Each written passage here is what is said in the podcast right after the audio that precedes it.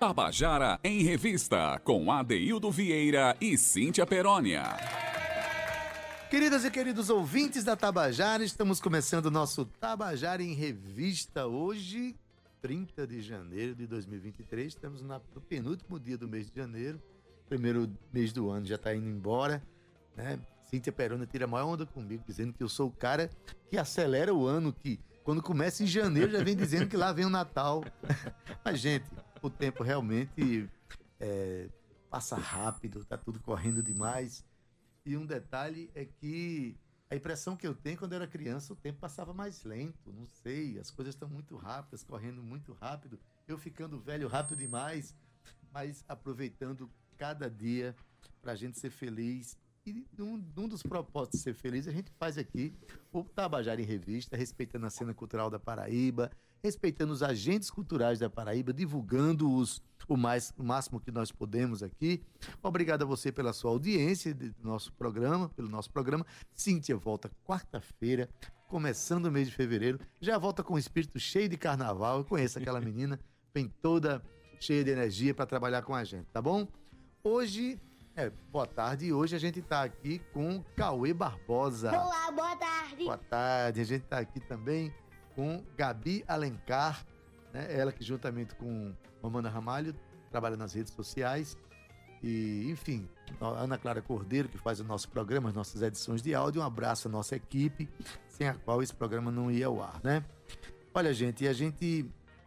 Hoje é um dia muito especial para mim, e para o ouvinte da Tabajara, especialmente para o ouvinte que tem coração aberto para as expressões musicais de todo gênero e mais precisamente ao gênero da música considerada música erudita, chamada música erudita, né? A música de concerto. Sim, porque nos domingos, né, de 10 da noite até meia-noite, todos os domingos a Rádio Tabajara tem um programa chamado Domingo Sinfônico, um programa de música é, sinfônica comentada e comentada por vários vieses, não é só comentar esteticamente, é comentar politicamente, historicamente, né, esteticamente, enfim. Um programa, é, essa noite teve agora, né? Foi uma, uma, mais um programa. E eu estou hoje aqui simplesmente com o cara que apresenta o programa, que produz o programa, que escreve, que faz o roteiro e que edita. Ele é o próprio Domingo Sinfônico. Eu estou aqui na presença, como, tendo a honra de receber aqui o nosso querido Kleber Mo Dias. Olha aí, você vai reconhecer a voz dele? Claro, quando ele pega esse microfone aqui, ele deixa de ser um Kleber Mo qualquer e passa a ser o Kleber Mo do Domingo Sinfônico. Kleber, boa tarde, seja bem-vindo ao nosso programa. Eu agradeço e vou tentar me conter porque falar de música erudita é algo assim muito importante, né? E não é fácil. Eu estou muito satisfeito e me sinto à vontade. Eu vou levar pela espontaneidade. Bora nessa. Agora, dentro dessa espontaneidade, eu queria registrar, me permita, claro. que faz oito anos que eu já venho sendo convidado a conceder dezenas de, de entrevistas. Quando eu digo dezenas, são mais de 20. E de pessoas que você conhece. Pessoas que são muito influentes, têm cargos de secretaria no Estado. Eu que sempre recusei. Recusei, não sei porquê. Porque é da minha índole, é da minha natureza. Geneticamente eu sou constituído desta forma. De ser muito, muito retraído. mais retraído é a primeira vez nesses oito anos que eu concedo uma entrevista. E eu quero registrar e deixo muito claro como foi minha primeira conversa com o Cristóvão, que eu acho que você tem alguma pergunta do início. Eu estou aqui em respeito à Rádio Tabajara, mas principalmente pelo quanto eu admiro o teu trabalho, Adeildo. Eu estou aqui, Puxa. você enquanto artista. Pode não acreditar, tudo bem. Mas o meu pacto o meu respeito, minha admiração pelo seu trabalho, pela tua sensibilidade, pela importância da tua arte, da tua musicalidade, da tua interpretação. E uma coisa muito importante que eu descobri nesses mais de 10 anos, você como artista, essa tua pureza, essa tua espontaneidade, essa tua simplicidade, que eu aprendo muito com isso. Você falou que está na terceira idade. É, eu acho que nós Eu entramos. sexy agora, sexigenário. Nós entramos na terceira infância. Temos a primeira, a segunda, a terceira. Aqui, você não é entrevistado, mas eu queria deixar claro, eu estou aqui também em respeito ao artista que você é, Pô, Kleber, ok? muito obrigado. Que e- fique claro isso aqui. E eu Fique. peço desculpa a todos os ouvintes dessa minha fraqueza, dessa minha franqueza, pelo gigantismo que você representa para a Paraíba em nível nacional. Porque eu vi orquestras, músicos de orquestra, homenageá-lo. Então você é um gigante. E que deva conduzir essa entrevista pelo programa Domingo Sinfônico. Não quero ser invasivo, e não, Kleber. Mas vamos tocar em frente. Puxa vida, Kleber. Em primeiro lugar, eu quero, me sinto lisonjeado de você aceitar o nosso convite aqui, né? Mostra esse nosso apreço um pelo outro e pelo, pela Tabajara, sobretudo, né? Mas nós viemos aqui hoje para falar de você, do seu trabalho, de tudo que você faz pela música sinfônica, eh, pela Paraíba, pelo Brasil e pelo mundo, e as pessoas vão entender daqui a pouco do que é que eu estou falando. Mas, Kleber, a gente vai conversar sobre música erudita, mas naturalmente vamos ouvir também músicas eruditas, Sim, sim, Né? sim, sim. música sinfônica, Claro. E para poder a gente comentando sobre elas, daqui a pouco saber quais são os propósitos do seu programa Domingo Sinfônico. Mas eu separei uma música aqui que eu acho que é uma das mais conhecidas do Brasil, do compositor eh, de música sinfônica, compositor erudito mais assim, popular do Brasil, chamado Heitor Villa-Lobos, né? E tem uma, uma, uma baquiana dele, né? Na sequência das, das nove baquianas. A número cinco, eu acho que é a mais conhecida de todas. O primeiro movimento. O primeiro movimento, Primeiro. exatamente. que são duas partes, o primeiro e o segundo. O Pronto. primeiro movimento é, você sinaliza, depois a gente conversa. Pronto, a gente separou aqui o primeiro movimento para a gente ouvir. Da aqui, quinta baquiana, Da quinta, baquiana. chamada é, cantilena. cantilena, né? E, e apenas violão e violoncelo. No violão, An- Antônio Martim, no espanhol, aliás, no cello. E no violão, Marisa Gomes, argentina. Me permita, é, essa peça foi escrita para oito cellos. Oito cellos. Vila Lobos quando a escreveu. E dedicou. E tem o texto poético de Ruth Valadares. Então, quem interpretou pela primeira vez foi Bidu Sayão. Mas é, essa, esse primeiro movimento ele já foi é, tocado em quase todas as orquestras do mundo inteiro, principalmente na União Soviética. Temos aqui uma interpretação de, de, de vários violoncelistas muito importantes. Um deles é o Rostropovich e tantos outros. Mas é um movimento, é, um, é uma baquiana para oito cellos. Nós vamos ver uma interpretação diferente para mostrar que às vezes o compositor escreve uma peça, mas ela pode ter vários arranjos e com vários instrumentos. Então nós vamos ouvir com dois instrumentos que ficou belíssimos, ok? Só para registrar. E não tem o texto de Ruth Valadares. Então, vamos ouvir?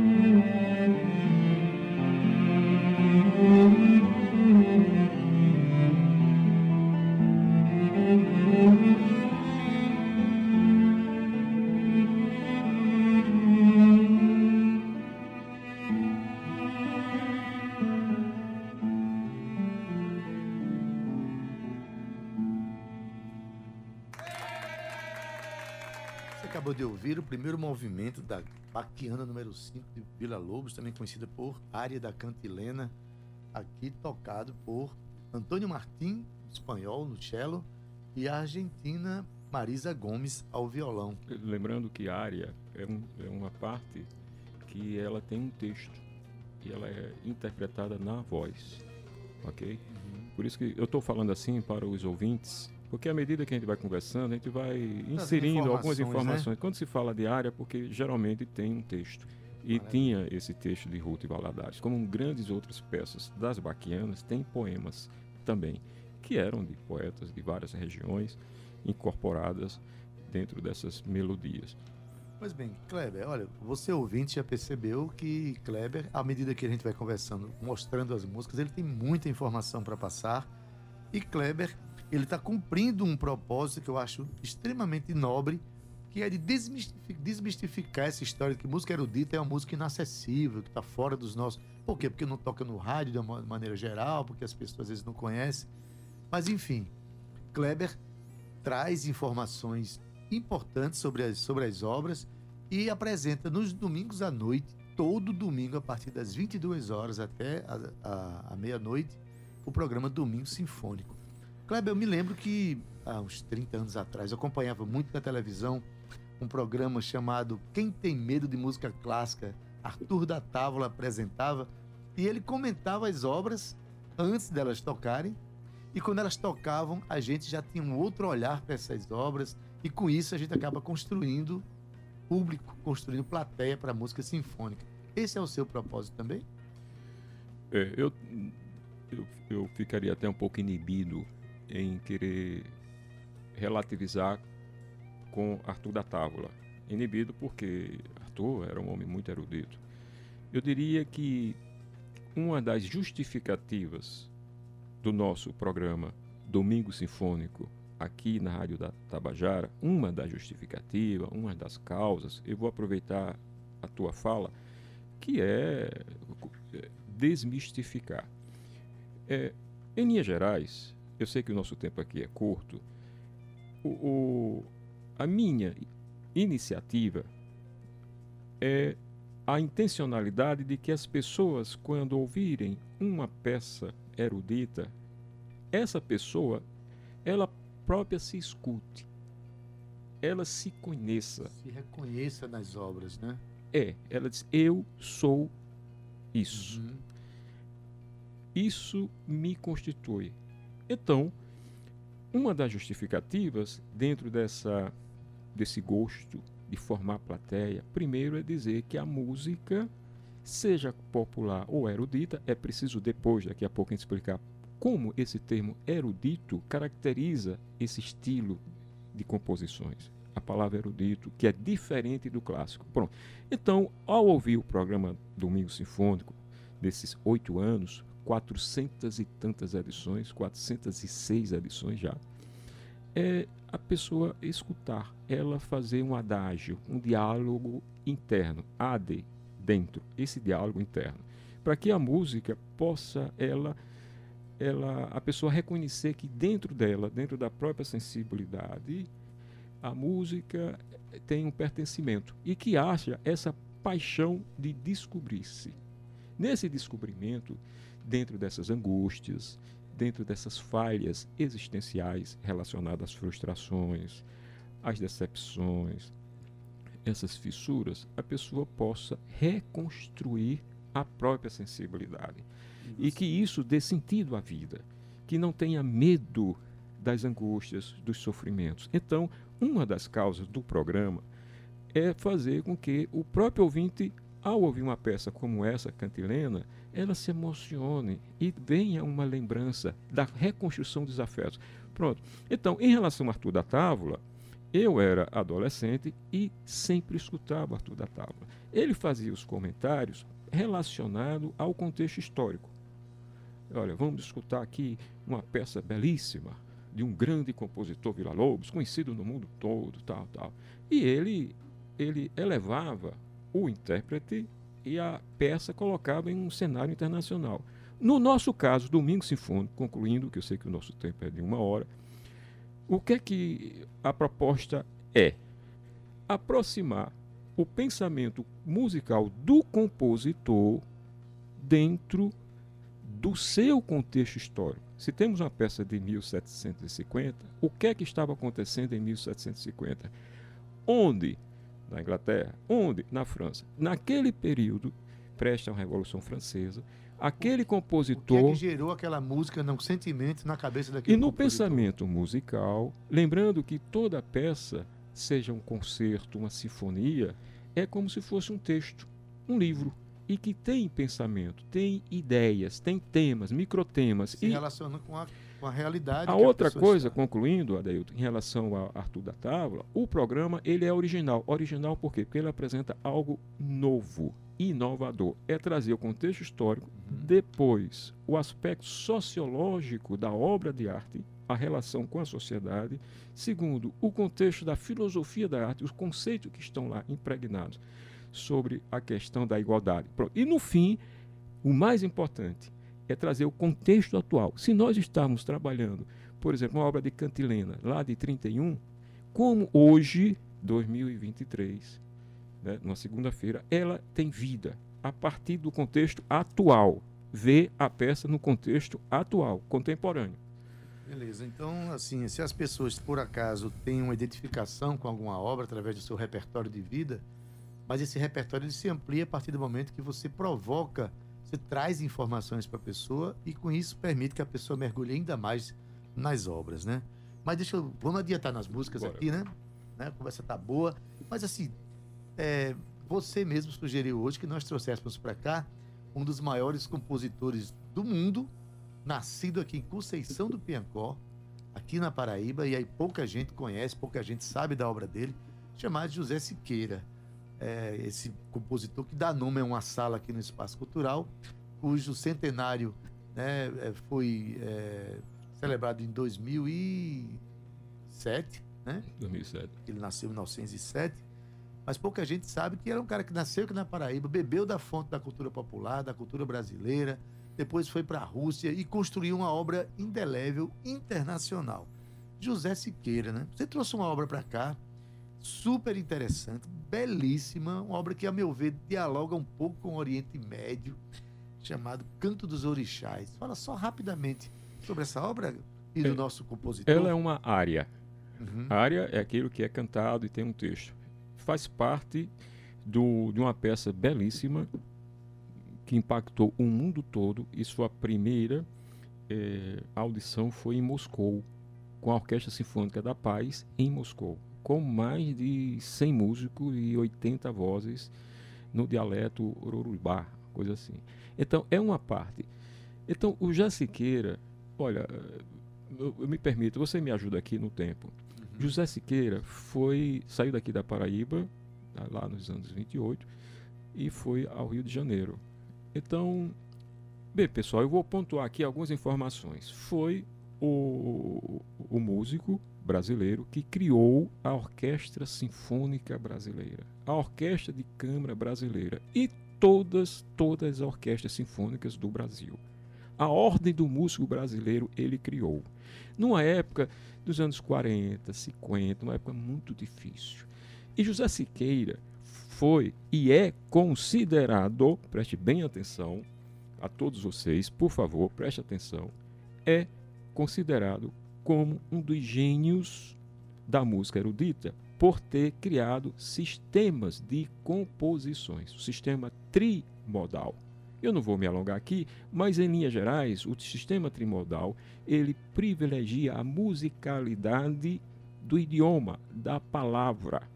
Se você tem um estilo rítmico da língua nordestina e regionaliza essa, essa a tônica, geralmente o latim ele é feito na escala da terça, quinta e sétima diminuta, seja o sistema épico ou sáfico. Eu não vou entrar aqui nesse mérito técnico. Então, ele entra, ele, ele entra nessa musicalidade da palavra e traz para o texto musical. A outra coisa, ele criou o sistema trimodal. Para acelerar mais isso aqui, ele é um dos, ele foi um dos, um dos, um dos juro, é, foi um dos músicos que mais convidado para ser jurados em festivais internacionais tanto no Oriente como no Ocidente. Oriente é aquela região de Moscou, República Tcheca, leste europeu. E aqui também, seja em Portugal ou Estados Unidos. Foi um dos compositores, regentes e músicos mais convidados para júris de, de competições internacionais. E ele criou uma associação internacional de músicos que protegeu muitos judeus durante o processo de desnazificação. A importância de Zé Siqueira para o mundo, para a história da música erudita, é algo assim muito grande. Só para concluir, ele chegou em Moscou, na Praça Vermelha, nos anos 60, e regeu peças para mais de 15 mil russos. Ele lotava teatros em Portugal, França, Alemanha, com 8, 5, 10 é, é, espectadores. É incrível. Brasil, no Brasil tentaram apagar a imagem dele, a ditadura tentou apagar a, a imagem dele. E ele né? tem essa peça, Candomblé, que ele incorporou na história da música erudita instrumentos de percussão afros coisas absurdas, assim, que foi um impacto. E essa parte que nós vamos escutar é um tipo de canto, um canto em respeito à homenagem aos orixás. Então ele privilegiava, ele supervalorizava todas, todas as tradições. Tem um sotaque árabe nessa música, né? Ah, nessa, não, vamos falar da questão da harmonia e da melodia. Falamos depois, entende. Falamos aí depois. tem sim, porque é, é, esse, esse canto melancólico, esse canto de lamento, ele tem notas longas. E a base está no canto turco e o canto árabe. Pois o canto bem, do deserto. Tudo isso você vai perceber na música Cantos para Orixás de José Siqueira. José Siqueira, o paraibano de Piancó. Conceição, Conceição do, Piancó. do Piancó, terra de Elba Ramalho. Que hoje é um patrimônio mundial, é. José Siqueira. E pois as bem. obras estão lá em Moscou. Tem uma sala em Moscou com o nome, com o nome dele. Vamos ouvir?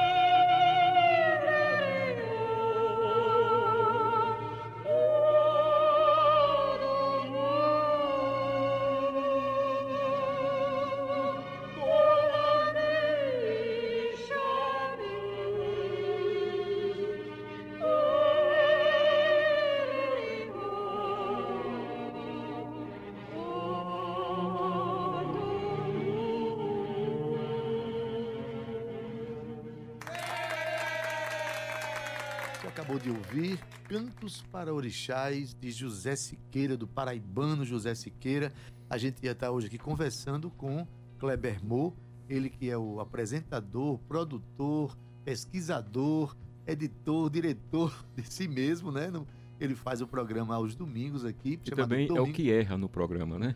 Ah, mas aí, bom. eu lembro, lembro. O fato é que a contribuição para, o, a, para a música sinfônica brasileira e universal está sendo muito grande através do seu programa chamado Domingo Sinfônico, que é exibido todos os domingos de 10 da noite até meia-noite. Você que não acompanha ainda, trate de acompanhar, porque são músicas do, universo sinfônico, universo erudito, comentadas por Kleber Moore. Mas os comentários vão não só no campo estético, mas político, filosófico, histórico, enfim. Kleber, esse programa são mais de 400 edições em oito anos. É, me diz uma coisa, qual a repercussão desse programa? Já chegou? Quem já chegou? É, qual foi o lugar mais longe que alguém disse que estava ouvindo o Domingo Sinfônico? Em São Petersburgo. São Petersburgo. E talvez em outros lugares. Já, porque é, um regente que esteve em Brasília, então, acompanhando o programa, ele mora em Portugal, né? Eu acho que na cidade do Porto. E ele foi reger a oitava sinfonia de Shostakovich em São Petersburgo. Então, ele no Facebook mandou uma mensagem elogiando o programa e pediu autorização para copiar um comentário que eu tinha feito sobre Shostakovich. A quinta de Shostakovich, a primeira e a oitava. Eu autorizei. E quando ele estava um dia antes no ensaio, ele disse: Olha, eu estou aqui no ensaio em São Petersburgo e tô, vou usar o, o, o vosso texto. Eu disse: Não, fique à vontade, não precisa dizer que é a minha autoria.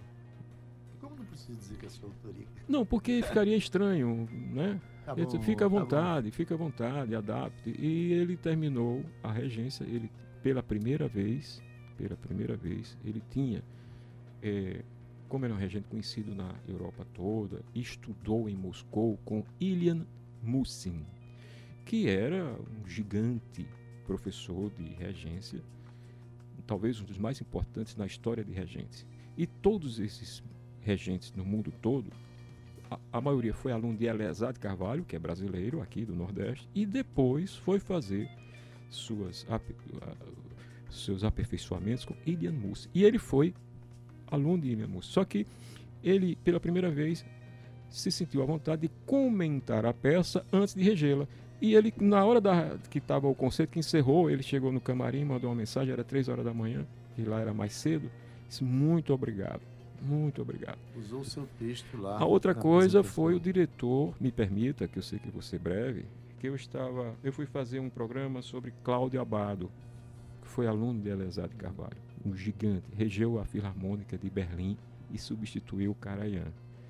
O Cláudio Abado, a gente não tem tempo, mas ele é muito importante, sabe? Conheceu José Siqueira. Então, Cláudio Abado, ele conseguiu unir a Europa no, na parte eh, ali nos anos 50 e 60.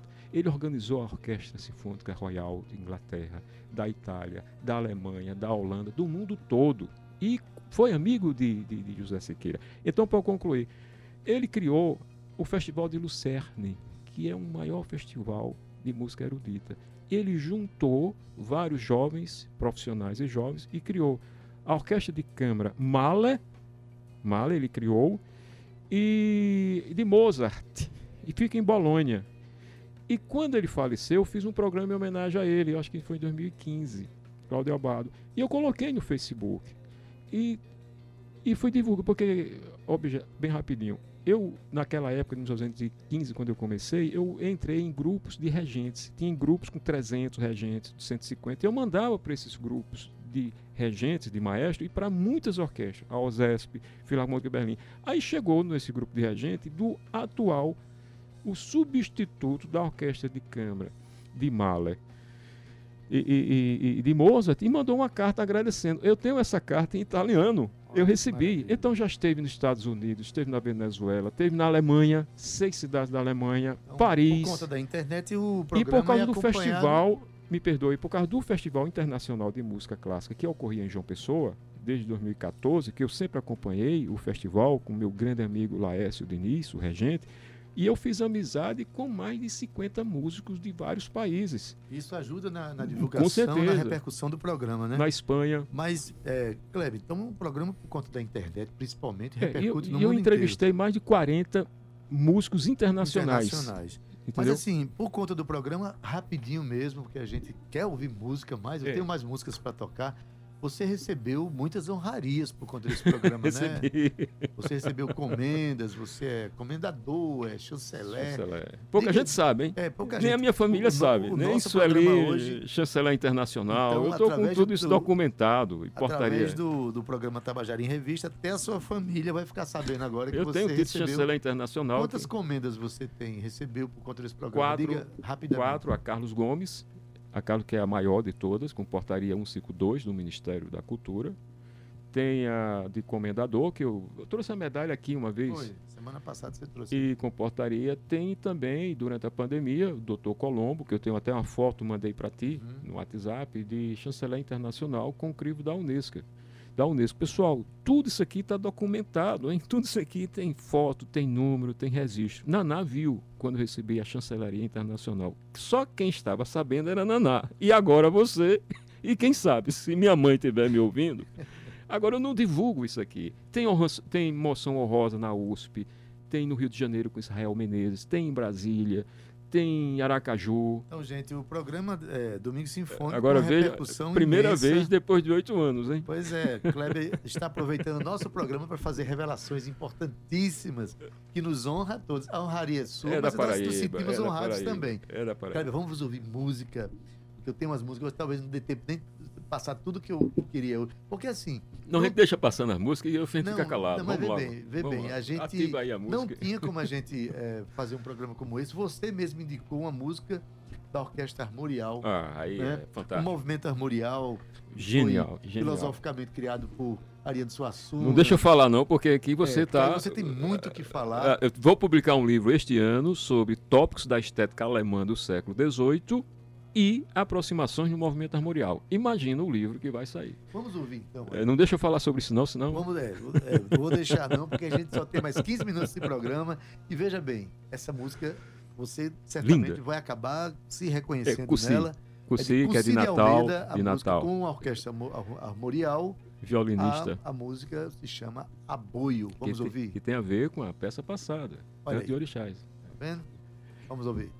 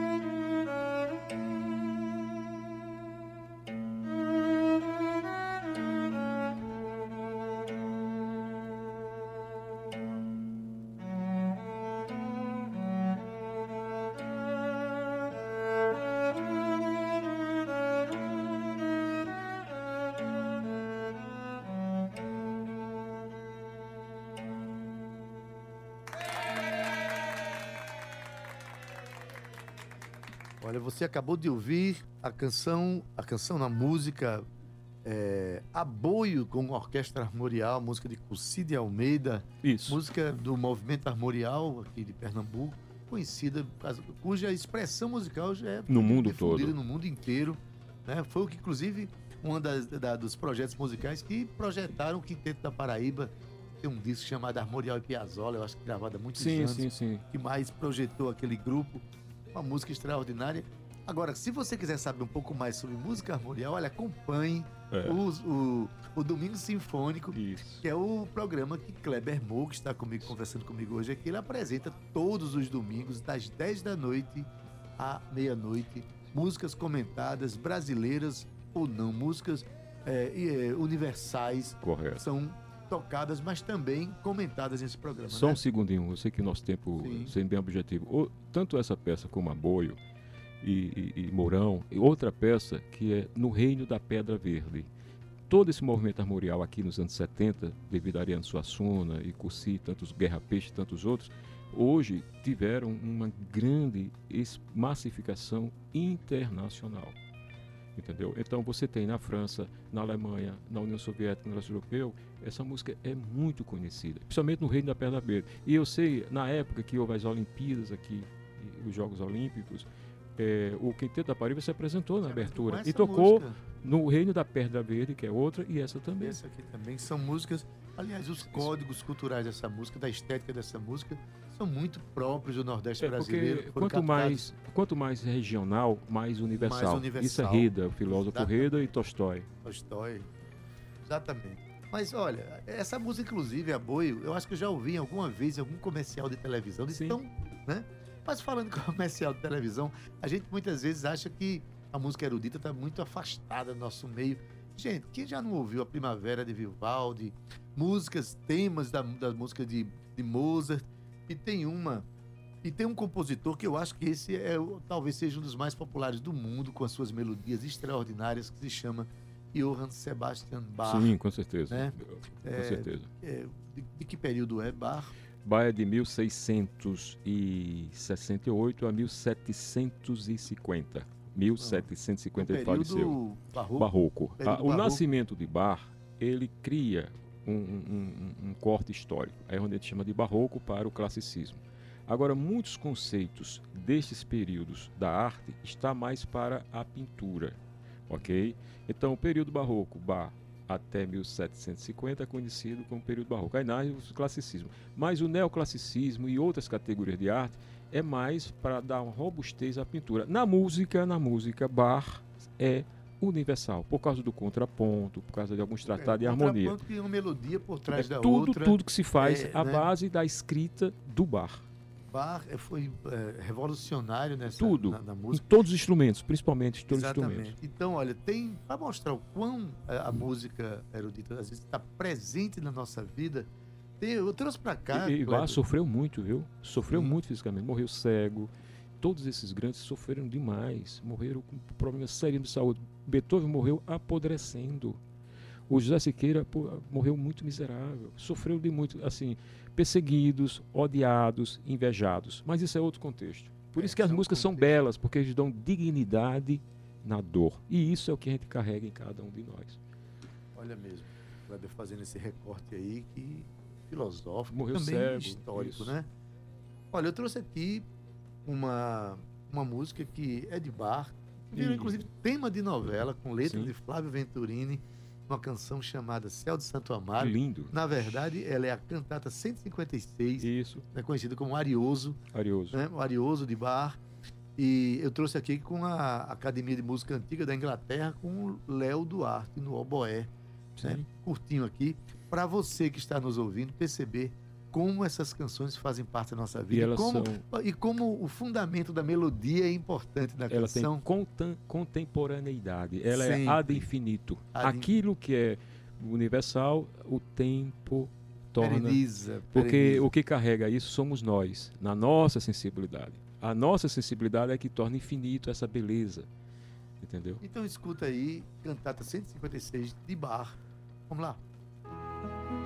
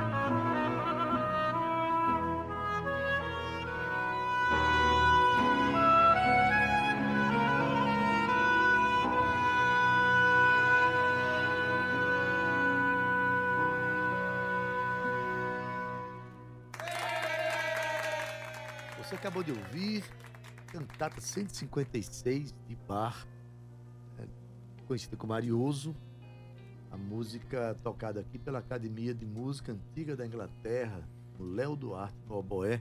Essa música ganhou letra com Flávio Venturino, que gravou junto com Caetano Veloso. Eu trouxe essa música aqui, para mostrar como algumas, alguns temas é, eruditos se tornaram tão universais e são, fazem tão parte da nossa vida que vira comercial de sabonete, vira tema de novela e bar é um dos principais dessa, dessa linha de, de composição, né?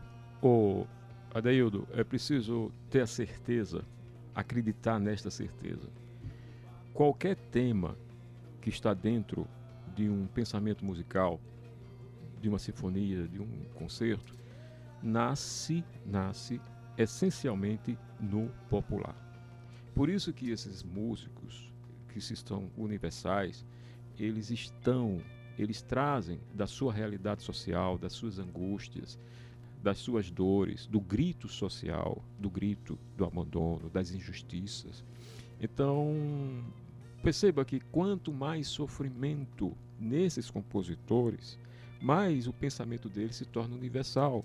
Porque quando se escuta uma peça dessa, na verdade, a gente imagina bar, mas nós somos isso. Na verdade, aquilo que Bar descobriu é aquilo que existe em cada ser humano. Independente se é de 10 mil anos antes de Cristo, se é de 5, 500 anos ou se é de 3 mil anos depois de Cristo. Então ele vai nessa essência do que constitui a natureza humana. Entendeu? É o pertencimento, é o suportar-se.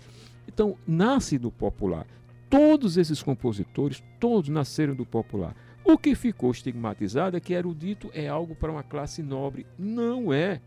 Porque se você vê todas essas peças, aqui no Brasil, eu sei que o nosso tempo está encerrando, os brasileiros, em relação ao mundo, são os compositores mais próximos da dor e da dignidade social. E essas peças criam um grande impacto. Você tem Francisco Mignoni, que foi um dos compositores na história da música erudita, de todos os períodos, que mais deu dignidade à dor da escravatura.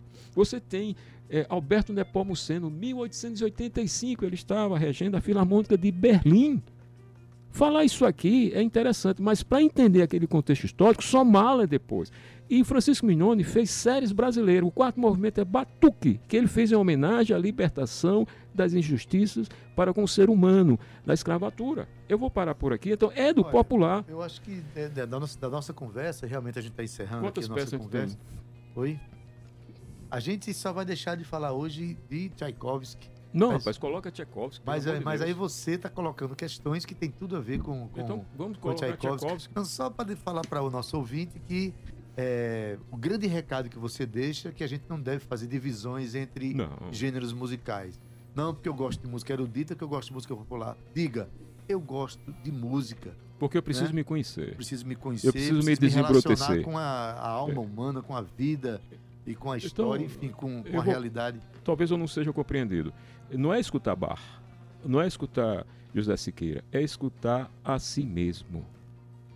Exatamente. Entendeu? A si mesmo. Olha, esquece Bar, esquece Beethoven, esquece. Tocar não, não faça isso não. Rapaz, Só o começo, só o começo. Tá bom, então olha, para encerrar o nosso Essa peça aqui... Tchaikovsky descobriu no meio do povo que cantadores de cegos a primeira abertura, os primeiros temas desse concerto número um, ele estava sobrevivendo ao segundo suicídio, muito depressivo, ele caminhando pela rua, ele escutou cegos tocando esse tema da abertura que ele trouxe para o concerto. Só o começo, rapidinho. Não, a gente vai tocar então ali em homenagem a Kleber Moura e a você que nos ouve. Essa história que Kleber está contando aqui mostra um pouquinho do compositor Tchaikovsky, uma pessoa que se relaciona muito com a dor, né? É, uma, enfim, a obra dele é de uma profundidade muito grande. E esse tema aqui, essa, né, o, só o começo. Só... É o concerto para piano número 1. Um, a abertura, só os primeiros menor. Os primeiras notas. As primeiras notas para você depois procurar e ouvir inteira que vale a pena. Escuta aí.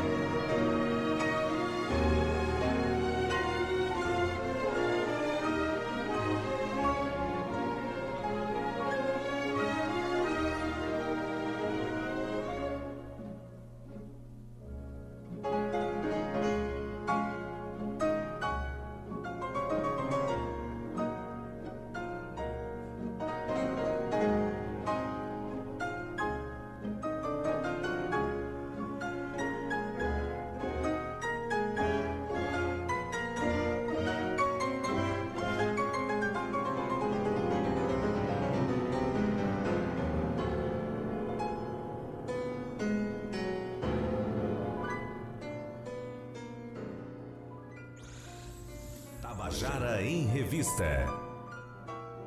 Pois é, sob o som, sobre o som de Tchaikovsky, tendo Tchaikovsky como BG aqui. E temas de cegos. Esse tema aí que você acabou de fazer uma revelação importante, um tema colhido de cegos de rua, de rua, né? Mostrar como o compositor se, se relaciona com a sua realidade, com a sua vida, enfim.